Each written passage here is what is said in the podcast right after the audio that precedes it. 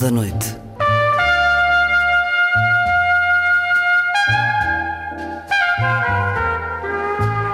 Com Luís Caetano.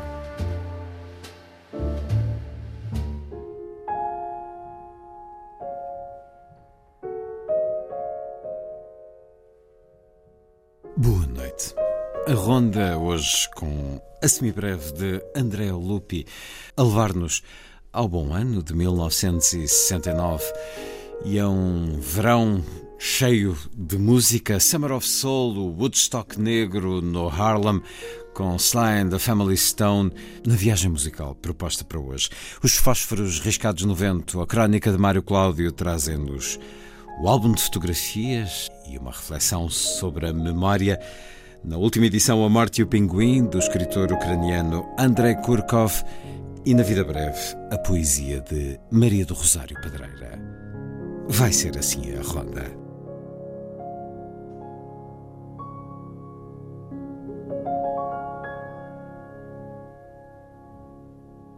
Música a começar. Seconda Navigazione, do italiano Roberto Cacciapaglia. Nasceu em Milão em 1953, interpretação da Royal Philharmonic Orchestra, com o pianista Michele Fedrigotti.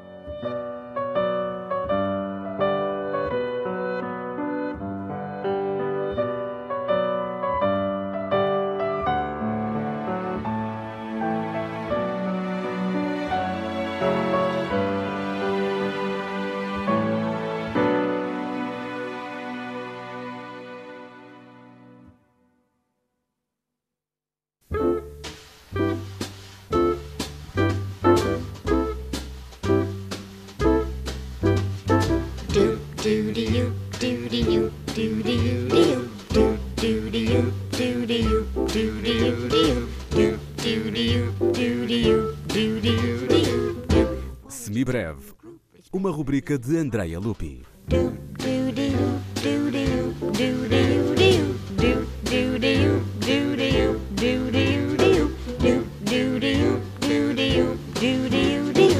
Nineteen sixty nine, the year that gave us Neil Armstrong and Woodstock. But there was another music festival in that summer of 69, less well known, but every bit as memorable the Summer of Soul. Are you ready to listen to all the beautiful black voices, the beautiful black feeling, the beautiful black waves moving in beautiful air? Are you ready, black people? Are you ready? A voz de Nina Simone no trailer oficial do documentário Summer of Soul, título roubado ao Festival de Música Negra que teve lugar no bairro de Harlem, Nova York, no verão de 1969. Antes, a voz da apresentadora do canal de televisão CBS, numa reportagem sobre o documentário laureado com o Oscar de Melhor Doc de 2022, realizado pelo músico Amir Questlove Thompson, do grupo The Roots.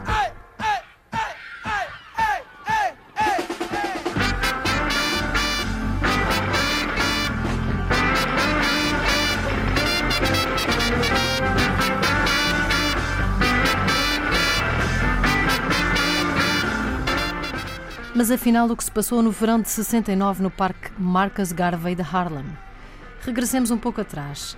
Tony Lawrence, cantor, começou em 66 a trabalhar em parceria com o presidente da Câmara de Nova York e com o responsável dos parques municipais da cidade.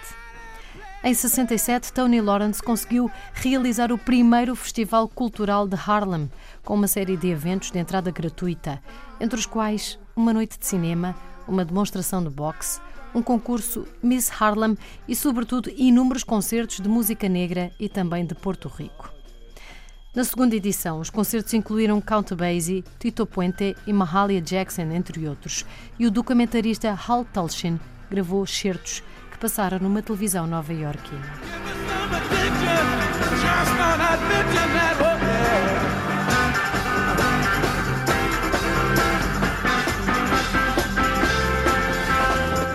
No ano seguinte, a parada subiu. Tony Lawrence conseguiu organizar seis concertos de entrada livre aos domingos a partir das três da tarde, entre 29 de junho e 24 de agosto de 1969. O alinhamento de músicos era de veras impressionante. Nina Simone, B.B. King, The Fifth Dimension, Gladys Knight and the Pips, Stevie Wonder, Mahalia Jackson, Mongo Santa Maria, Ray Barreto e os recentes Sly and the Family Stone.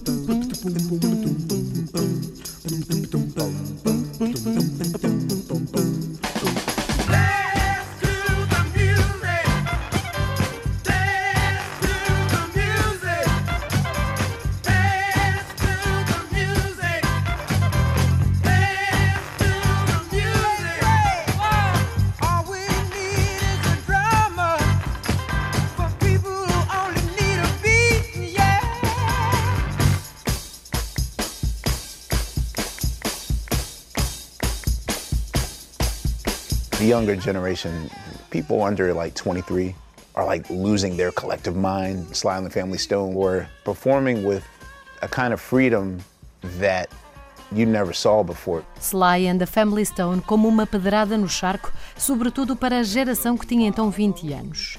Vestiam-se como hippies e a liberdade musical era o seu lema. O grupo teve uma cronologia similar ao do Festival Cultural de Harlem, começaram em 1966, liderado pelo mais novo de quatro irmãos, Sylvester Stewart. Ele recrutou o irmão Freddie para a guitarra, a irmã Vaieta para os coros de inspiração gospel e a irmã Rose como vocalista e teclista. Ainda uma série de amigos para os restantes instrumentos, entre os quais o inspirado baixista Larry Graham, que inventou a técnica de slap bass.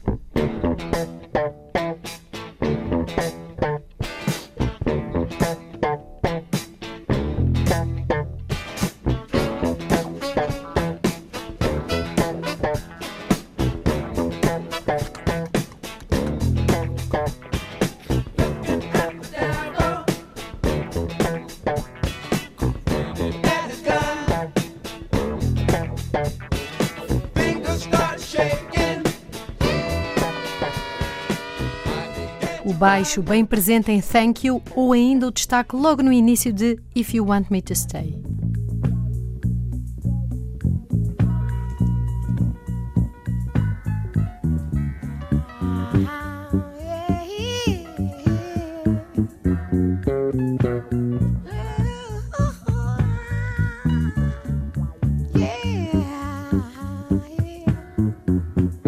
If you want me to stay,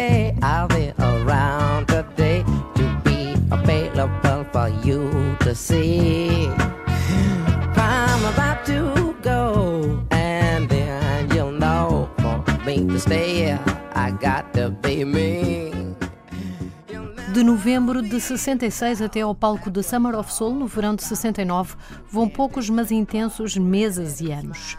Anos em que a música negra sofreu uma transformação com uma mistura de funk, rock, soul e música psicadélica que os Sly and the Family Stone propunham. O grupo foi pioneiro na mistura de músicos brancos e negros, mulheres e homens, com uma mensagem positiva e de tolerância que passavam e que encarnavam. Se Dance to the Music, de fevereiro de 68, foi um sucesso retumbante, o que dizer de Everyday People, do final desse ano, que chegou ao número 1 um norte-americano. Sly and the Family Stone sang their counterculture anthem Everyday People and wore styles to match.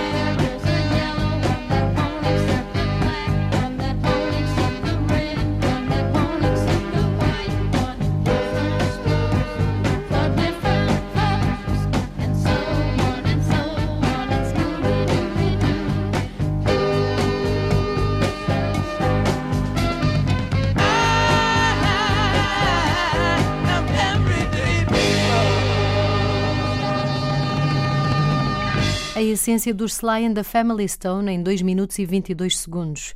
Várias vozes a pregar tolerância numa América fraturada até aos dias de hoje. Mas voltemos ao chamado Woodstock Negro que se realizou em 69. Não foi apenas a programação de Tony Lawrence que subiu a parada neste Festival Cultural de Harlem. O documentarista Hal Tulshin, que em 68 fizeram uma reportagem, reuniu cinco operadores de câmara e realizou live on tape 40 horas de filmagem que ficaram esquecidas até agora. Não foi por falta de vontade do realizador Hal Tulshin que bateu à porta de todas as capelinhas, mas nenhuma se abriu. Wait a minute, you're trying to tell me that for 50 years no one was interested? I know that Hal Tolshin tried very hard to find any and everyone. Nobody would take it. Hal Tulshin tentou, já neste milénio, encontrar financiamento para usar aquele material, mas apenas em 2019, sob a alçada de Amir Questlove Thompson, é que o projeto viu a luz do dia. O músico viveu dia e noite com as 40 horas de filmagens que tratou como se fizesse uma sessão de DJ com a música, a partir dos pontos mais fortes e que mais atenção lhe chamaram. Assim realizou o oscarizado documentário Summer of Soul, que tem como subtítulo Quando a Revolução não podia passar na televisão. We were coming together to say this was our world and how beautiful it was. 50 anos depois, o documentário Summer of Soul resgatou a memória e inscreveu este festival na história da música americana, saindo da sombra do Woodstock. Num curioso paralelo, também Sly Stone, nome artístico de Sylvester Stewart, sairá da sombra em outubro de 2023 com uma biografia que cobrirá todos os aspectos da sua vida. Isto porque não só o grupo de funk, rock, soul psicadélico se afundou, mas também a vida de Sly, passada a lutar com os devastadores efeitos da droga, e não só. Em 2015, Sly Stone conseguiu ganhar uma batalha legal recebendo 5 milhões de dólares por direitos de autor que indevidamente não recebera entre 1989 e 2000.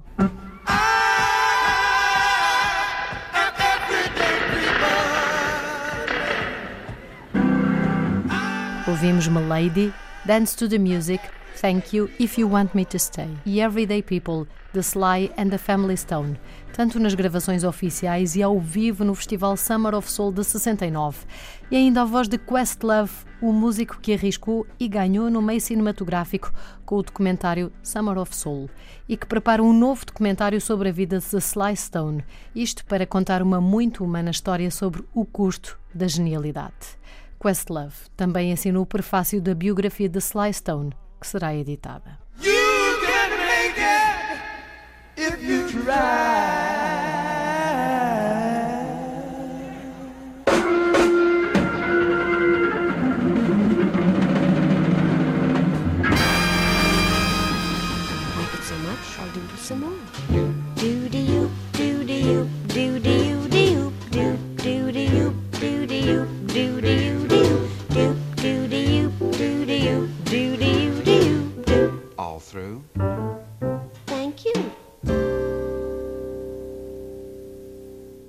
Uma viagem a 1969, na semibreve de André Lupi. Daqui a pouco, a crónica de Mário Cláudio, nos fósforos riscados no vento, é depois da música.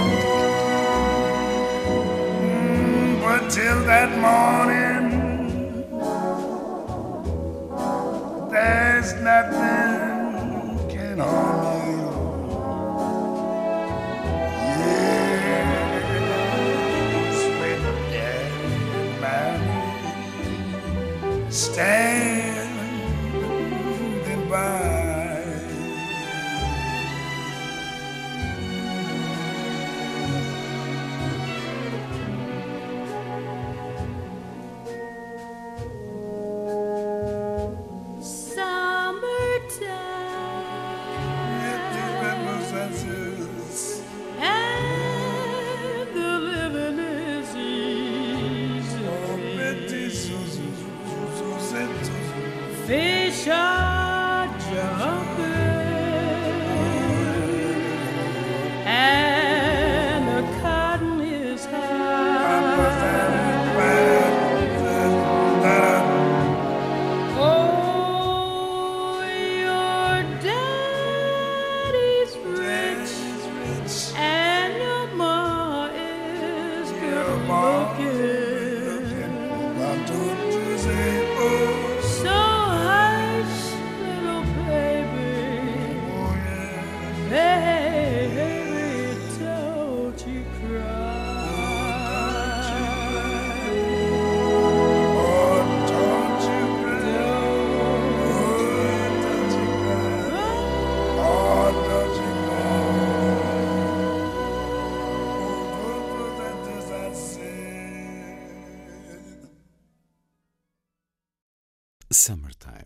Gershwin por Ella Fitzgerald e Louis Armstrong.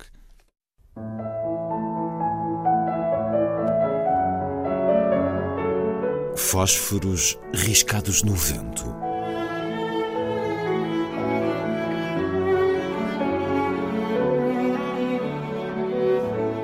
Um programa de Mário Cláudio. Haverá fenómeno tão intrigante como consiste em desaparecer da nossa memória o próprio instrumento concebido para aguardar? Ao álbum de fotografias, erudido pelo tempo a que se propõe sobreviver, cabe um destino assim. Ainda há pouco, isto na década de 30 e 40 do século passado, as noivas bordavam laboriosamente as capas de linho do álbum nupcial, socorrendo-se de toda uma iconografia art déco, taça de fruta, o leque aberto e a tira grega em volta da legenda Recordar é Viver. O período romântico, pontuado pelo álbum que os convidados compulsavam na sala de visitas, tinha o feito ascender, mais do que um belo adereço, a verdadeiro repositório da história familiar. E na era vitoriana, provido com uma caixa de música de uma engenhoca que debitava uma melodia, logo que o desterravam, o álbum espalhava por isso um comoquiador de violetas. Os retratos esmaeciam lá dentro e as vestes e atitudes, quando não removidas para o sótão, acabavam por provocar gostosas gargalhadas nas gerações posteriores. A encadernação em couro suceder-se-á de cartão e receia-se que também a de pele humana nos horrores dos campos de extermínio. E se não se colavam as serrilhadas fotos de outrora diretamente na página, fixavam-se com cantos apropriados de cores que oscilavam entre o preto e o dourado. Depois das folhas autoaderentes, já não protegidas por papel vegetal, mas por um plástico amarrotável, chegariam as bolsinhas de arquivo em celofane que se pegavam aos dedos. Quanto à bisavó, que pedia que lhe mostrassem o álbum de casamento da bisneta, essa está hoje em dia cruelmente tramada. Num enfado, despacham-na sem explicações para o computador, para o smartphone ou para o limpo inatingível dos voláteis arquétipos deste mundo.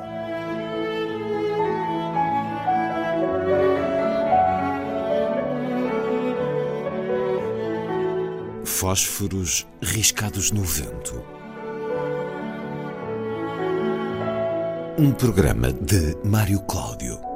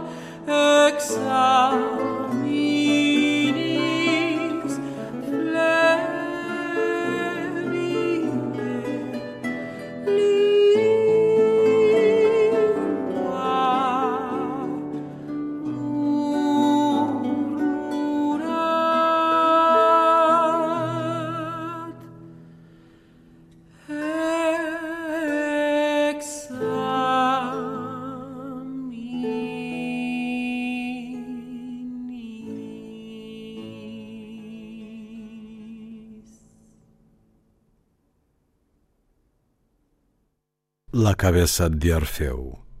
O Orfeu Xamã. Uma visão do mito, pelo grupamento L'Arpeggiata, de Cristina Ploar com Emiliano González Toro e o notável cantor e guitarrista argentino Nahuel Panisi.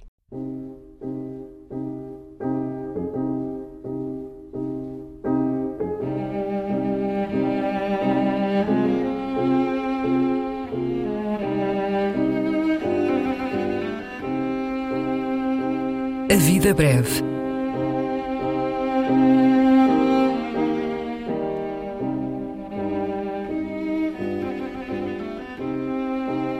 Poesia por quem a escreve.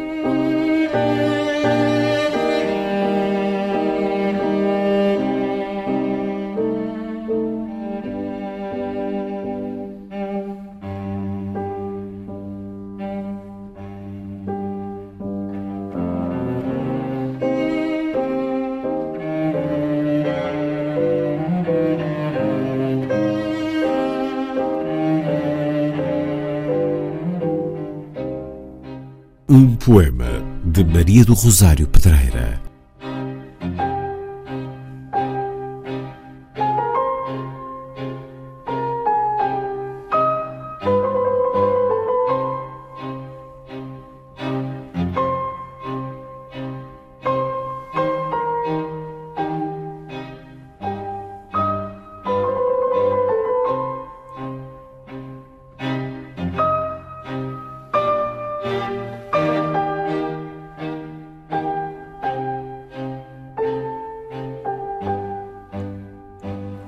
Amantes aparecem no verão. Quando os amigos partiram para o sul à sua procura, deixando um lugar vago à mesa, um bilhete entalado na porta, as plantas, o canário, um beijo e um livro emprestado, a memória das suas biografias incompletas. Os amigos desaparecem em agosto. Consomem-nos as labaredas do sol e os amantes que chegam ao fim da tarde jantam e de manhã ajudam a regar as raízes das avencas que os amigos confiaram até setembro. Quando regressam, trazem saudades e um romance novo debaixo da língua.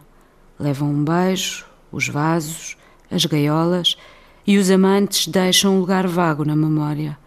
Cabelos na almofada, uma carta, desculpas e um livro de cabeceira que os amigos leem, pacientes, ocupando o seu lugar à mesa.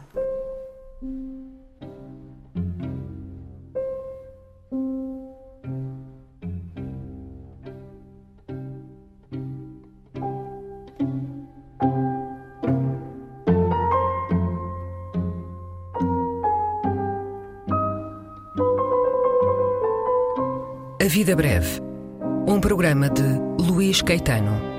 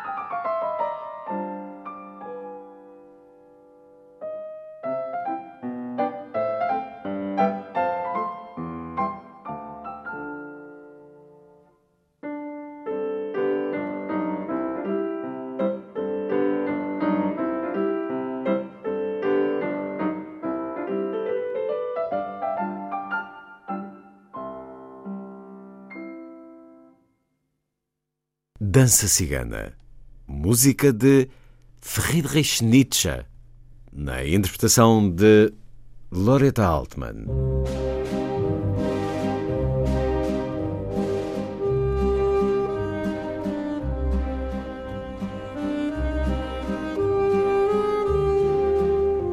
Última edição. Um programa de Luís Caetano.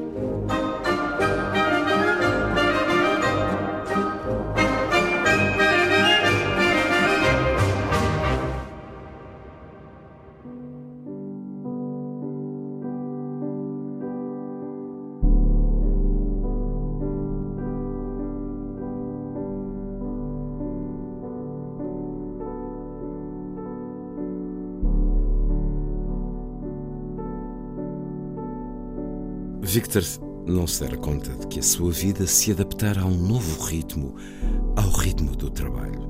Esforçou-se no que foi subejamente ajudado por Fyodor, da secção de Criminologia, que partilhava com ele toda a informação de que dispunha. Tinha muitíssima coisa, desde os nomes das e dos amantes das e dos VIP, até aos pecados cometidos por cada uma dessas pessoas muito importantes. Resumindo, as biografias e os pormenores da vida dos fortes deste mundo foram-lhe fornecidos por Fyodor. Estes pormenores, semelhantes a soberbas especiarias indianas, transformavam as cruzinhas de uma simples constatação de um facto triste da morte num delicioso prato pantagruélico. Victor levava com regularidade estes pratos quentes dos seus textos à secretária do chefe. Tudo corria às mil maravilhas. O dinheiro, não muito, mas suficiente para suprir as suas modestas necessidades, saltitava nos seus bolsos. O gozo seria absoluto não fosse a fama, ou melhor, a sua ausência. Queria fama, mesmo que anónima. Todavia, os heróis dos seus contos agarravam-se à vida com unhas e dentes e recusavam-se a morrer, nem que os matassem.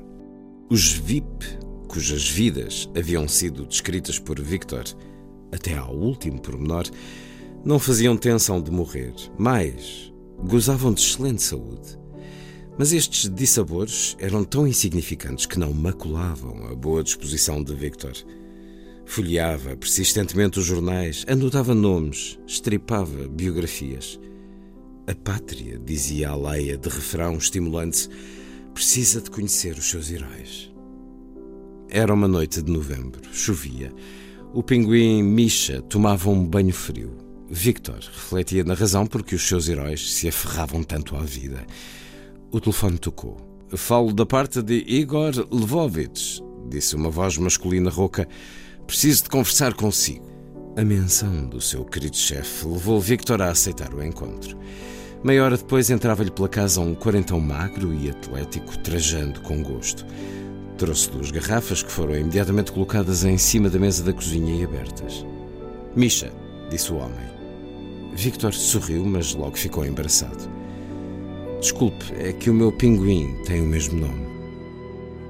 Certo de A Morte e o Pinguim, de Andrei Kurkov, ucraniano, nascido em São Petersburgo em 1961, tradução de Alexandre Bazin livro que a Porta Editora acaba de publicar, o mais popular, de Andrei Kurkov, já convidado deste programa, a propósito do romance Abelhas Cinzentas, onde o questionei também sobre o romance que lhe granjeou fama, um pouco por todo o mundo, A Morte e o Pinguim.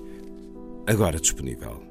Andrei Kurkov, Abelhas Cinzentas, but... Uh, o seu editor português já anunciou que publicará um dos seus romances mais apreciados, A Morte e o Pinguim. Apresente-nos este livro.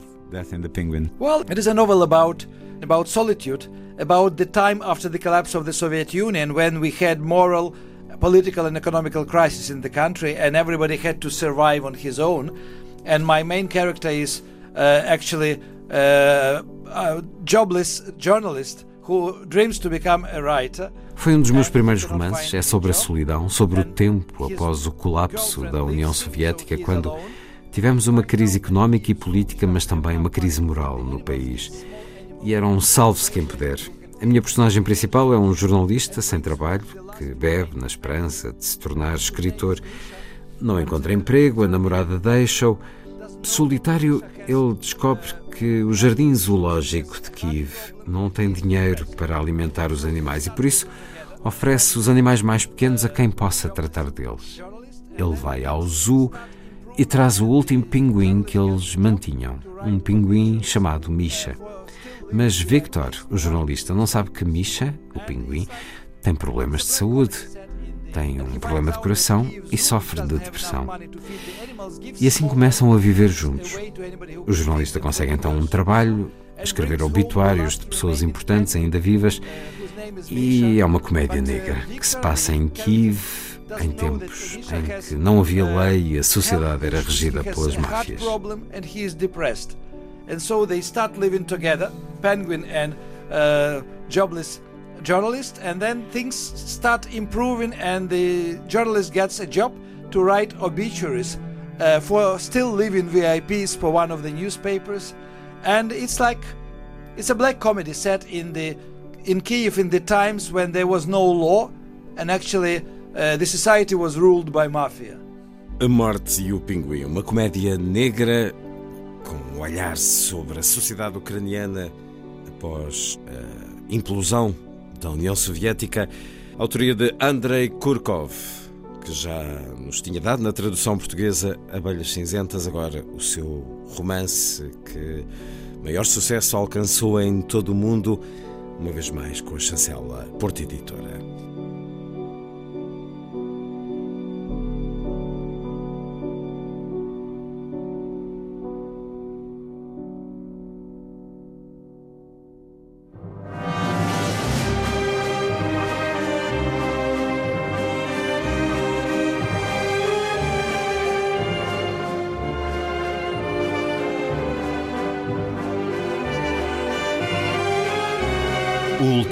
Edição.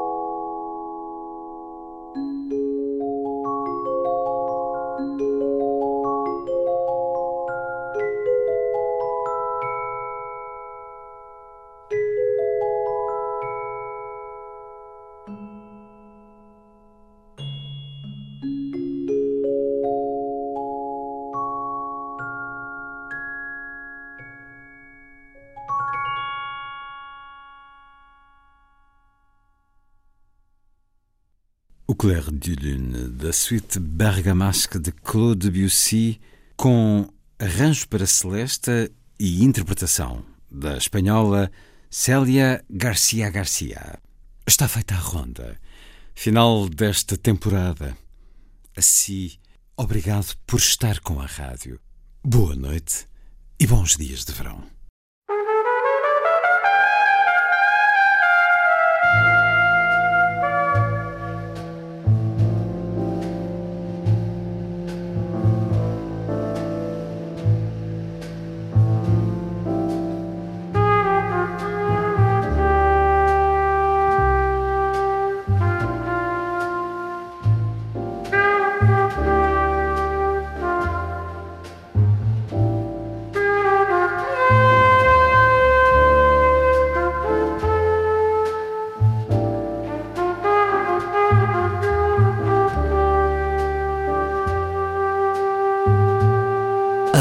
Ronda